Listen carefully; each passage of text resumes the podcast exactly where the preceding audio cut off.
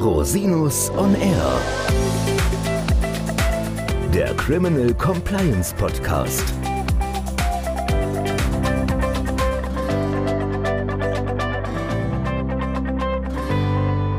Herzlich willkommen zum Criminal Compliance Podcast. Schön, dass Sie wieder eingeschaltet haben. Mein Name ist Christian Rosinus und in unserer heutigen Folge geht es um Strafbarkeitsrisiken rund um das Thema gefälschte Impfausweise. Spätestens seitdem die Debatte um eine allgemeine Impfpflicht in Fahrt gekommen ist, hat das Geschäft mit und der Gebrauch von gefälschten Impfausweisen Hochkonjunktur.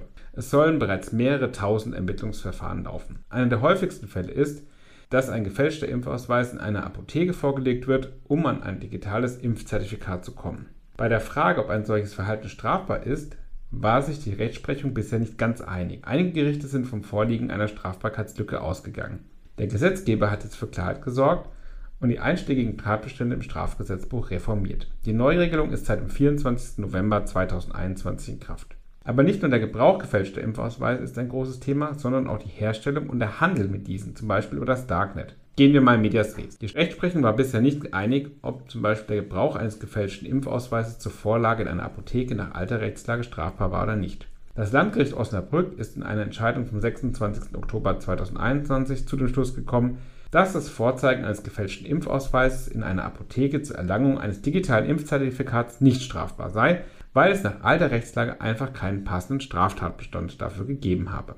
Wie kommt das Landgericht zu diesem Ergebnis? Die Strafbarkeit nach 75a IFSG, also die unrichtige Dokumentation zur Täuschung im Rechtsverkehr, soll nicht in Betracht kommen, da nur die zur Durchführung von Schutzimpfungen berechtigten Personen diesen Tatbestand erfüllen können. Das heißt insbesondere Ärztinnen und Ärzte. Der Sache am nächsten kommt der Tatbestand des 279 Strafgesetzbuch, der den Gebrauch unrichtiger Gesundheitszeugnisse sanktioniert. Die Strafandrohung ist Freiheitsstrafe bis zu einem Jahr oder Geldstrafe. Das Landgericht Osnabrück hat zwar bestätigt, dass es sich bei einem Impfausweis um ein Gesundheitszeugnis im Sinne der 277 fortfolgende Strafgesetzbuch handelt, nach 279 Strafgesetzbuch alte Fassung ist aber nur der Gebrauch zur Täuschung von Behörden und Versicherungsgesellschaften strafbar. Für den praxisrelevanten Fall, dass der gefälschte Impfausweis in einer Apotheke als in einem privaten Unternehmen vorgelegt wird, um damit ein digitales Impfzertifikat zu erhalten, greift der Tatbestand also gar nicht. Dasselbe gilt für den Gebrauch in der Gastronomie gegenüber privaten Konzertveranstaltungen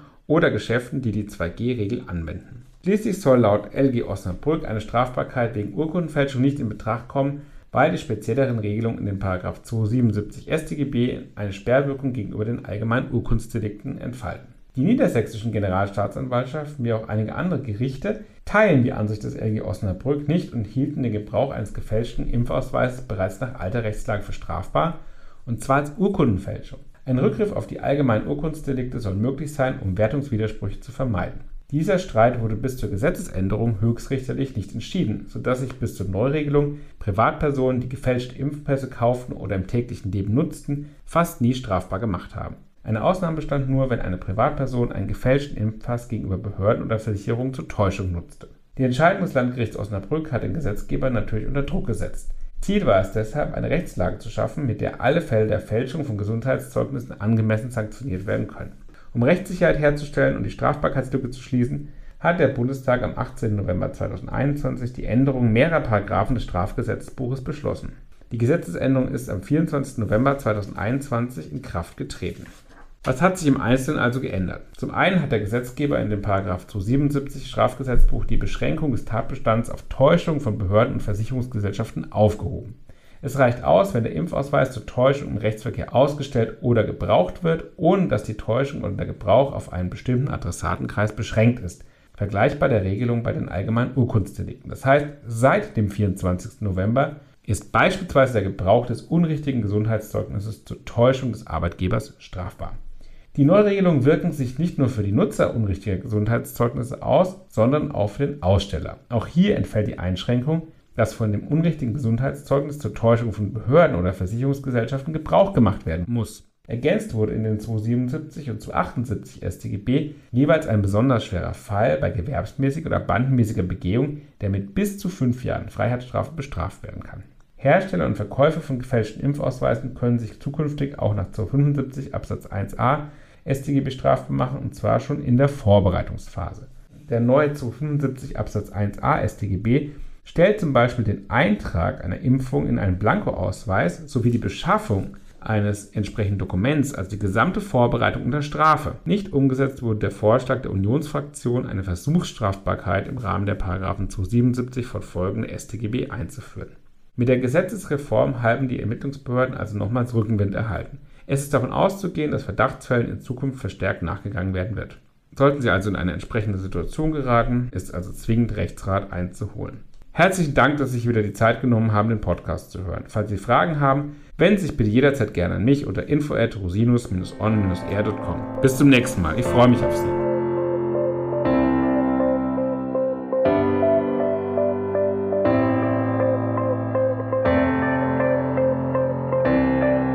Der Podcast stellt lediglich einen allgemeinen Überblick über rechtliche Themen dar und ersetzt selbstverständlich keine Rechtsberatung zu konkreten Fragestellungen im Einzelfall.